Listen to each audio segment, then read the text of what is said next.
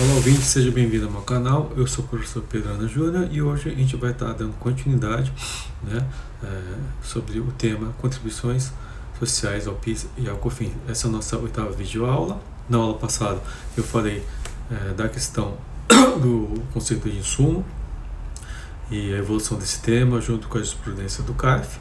Né?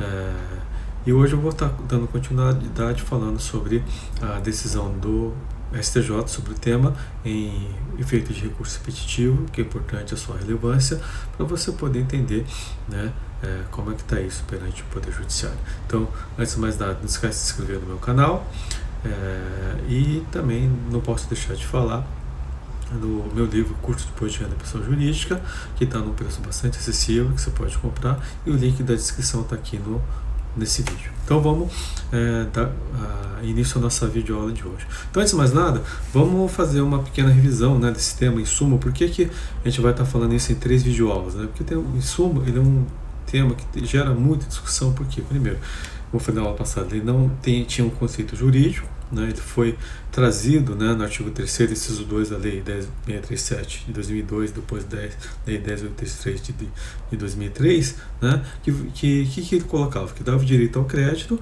os bens e serviços utilizados como insumo na prestação de serviço e na produção e fabricação de bens e produtos destinados à venda, inclusive combustíveis e lubrificantes. Tá? Então, é, qual foi a dúvida que uh, os estudiosos do direito, os operadores do direito, os aplicadores do direito, assim como as empresas tiveram.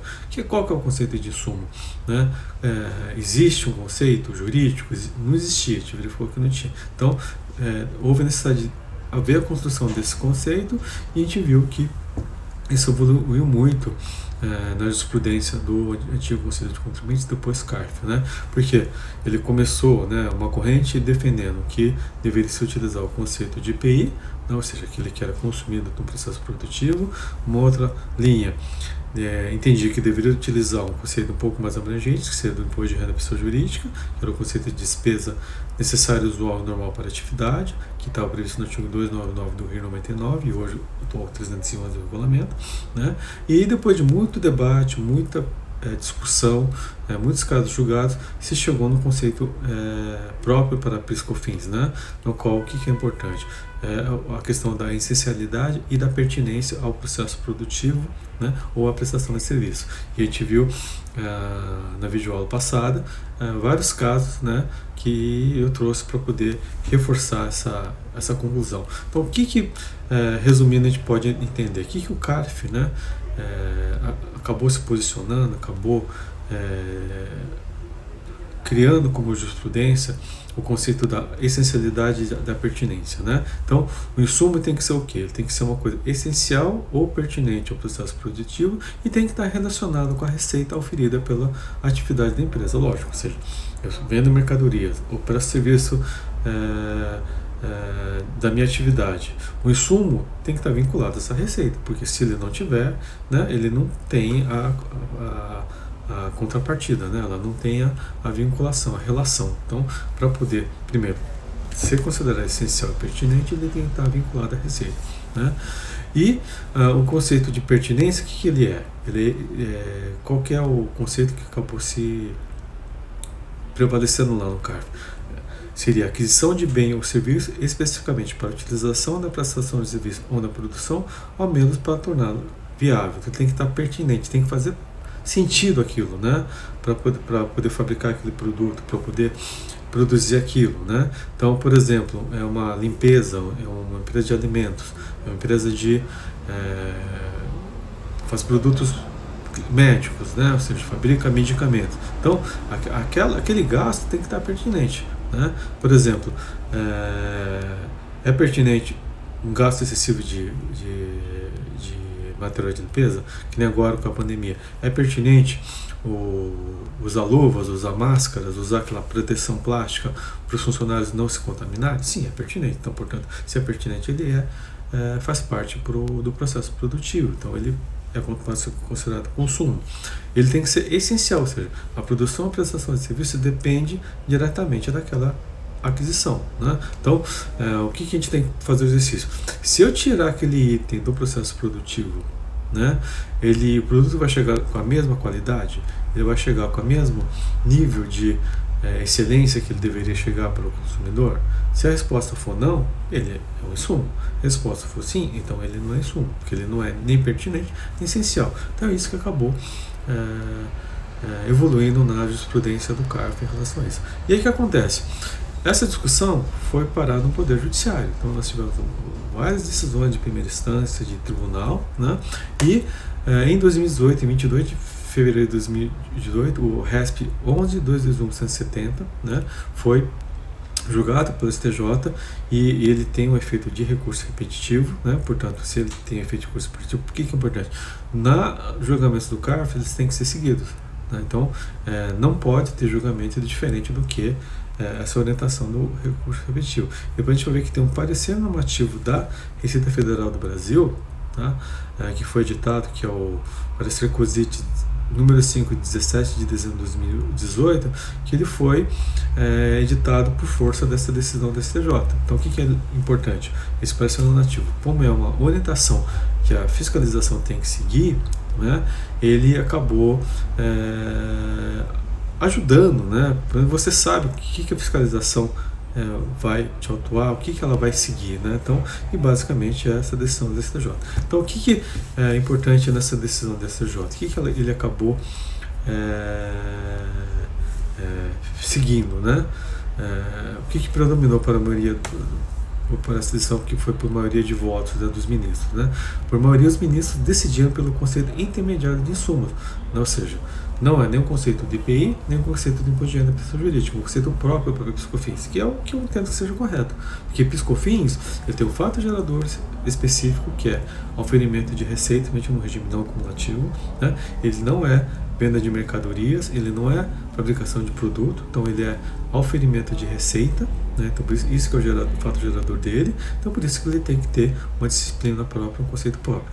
E aí o que os ministros entenderam? Que é ilegal a disciplina de, de crédito, né? ou seja, o conceito de insumo previsto na Ação Normativa 247 e 404 de 2002 e 2004, que a gente viu na videoaula passada, que era o entendimento uh, da Receita Federal do Brasil posicionando que, na verdade, adotava o conceito de, de, de insumo do, do IPI, que é mais restrito, porque comprometem a eficácia do sistema não cumulativo de recolhimento das contribuições tais como definidas na legislação do PIS e da COFINS. Por quê? Ele era mais restrito. Né? a gente vai, viu né, que o, o crédito para o PIS COFINS tem que ser um pouco mais abrangente. Não pode ser muito abrangente como o do imposto de renda, mas também não pode ser muito restrito como o do IPI. E é, o que, que os ministros entenderam? O conceito de insumo deve ser referido à luz dos critérios da essencialidade ou relevância. Ou seja, eles acabaram adotando o quê? O critério que o, a jurisprudência do CARF acabou evoluindo e trazendo. Ou seja, o insumo ele tem que ser essencial ou relevante para a produção do produto ou para prestação de serviço, considerando-se a importância de determinado item, bem o serviço para o desenvolvimento da atividade econômica desempenhada pelo contribuinte. E aí os ministros né, nesse, nessa decisão né, é, votaram é, e trouxeram o conceito do que seria insumo essencial e do que seria insumo relevante. Então, seria insumo essencial.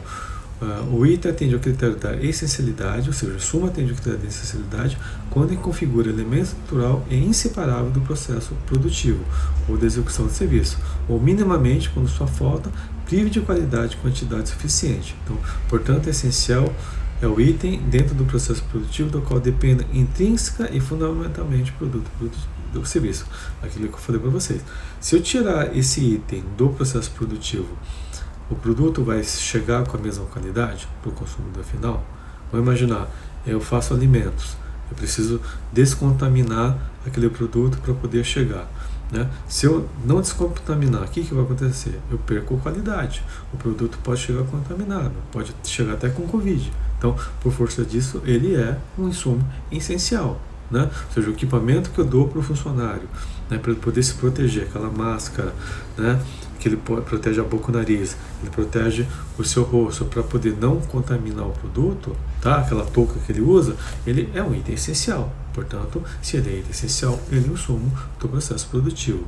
E além de ser essencial, ele tem que ser o quê? Relevante, ou seja, aquele cuja finalidade, conquanto não seja indispensável a elaboração do produto, ou seja, ele não é, é essencial, ou seja, ele não é, é, é importantíssimo para aquele para a produção, mas a, a elaboração do próprio produto serviço integra o processo de produção ou pela singularidade de cada cadeia produtiva ou por imposição legal. Então é isso que, isso que é interessante.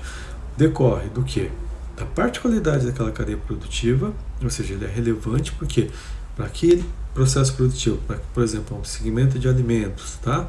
É, é, ele é relevante para aquilo ou ele decorre de imposição legal, ou seja, para a empresa poder operar, ela precisa daquela licença, é uma licença ambiental, por exemplo, ela precisa daquela autorização de órgão regulador. Então, decorre aqui de uma posição legal. Então, se ela não tiver aquela licença, aquela autorização legal, o que, que vai acabar acontecendo?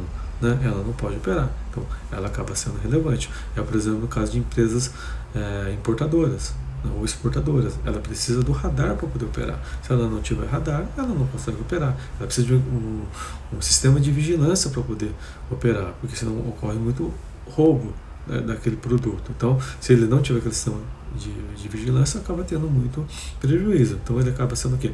Relevante. Apesar de não fazer parte do processo produtivo, tá? mas ele faz parte, né? é um item relevante, porque sem aquilo a empresa pode ter um prejuízo muito grande. Então, acho que isso foi uma grande evolução que a gente teve em relação a esse tema. Tá? E nesse caso, desse julgamento que ocorreu no dia 22 de fevereiro de 2018, qual que é a particularidade? A empresa, o que, que ela era? Era uma empresa do ramo alimentício, né, fazia alimentos, que qual que era o crédito que ela pretendia? Era a água que ela utilizava na fabricação do processo produtivo, os, os combustíveis lubrificantes utilizados para poder é, fazer o carregamento, o transporte do, dos produtos dentro do processo produtivo, os materiais e exames laboratoriais para poder fazer testes, fazer é, é, certificações de qualidade, materiais de limpeza que eram utilizados no processo produtivo, equipamentos de proteção individual dos funcionários, né, que eles também estão créditos, porque na ótica da receita, como isso não era, era considerado é, é, peças de vestuário ou uniforme, então isso seria o que? Mão de obra de pessoa física, por isso não dava crédito. Então eles pleitearam isso e despesas gerais comerciais, seguros de viagens e, e, e conduções. Tá? O que, que o STJ entendeu? Ele deu um provimento parcial. Deu crédito para quê? Para água, combustíveis lubrificantes, materiais de exames laboratoriais, materiais de limpeza e equipamentos de proteção individual. Tá? E em relação às despesas gerais comerciais, seguros de viagem e conduções, não foi é, permitido o crédito porque eles entenderam que não era nem item essencial, nem item relevante ao processo produtivo, nesse caso específico. O que é importante a gente verificar, gente?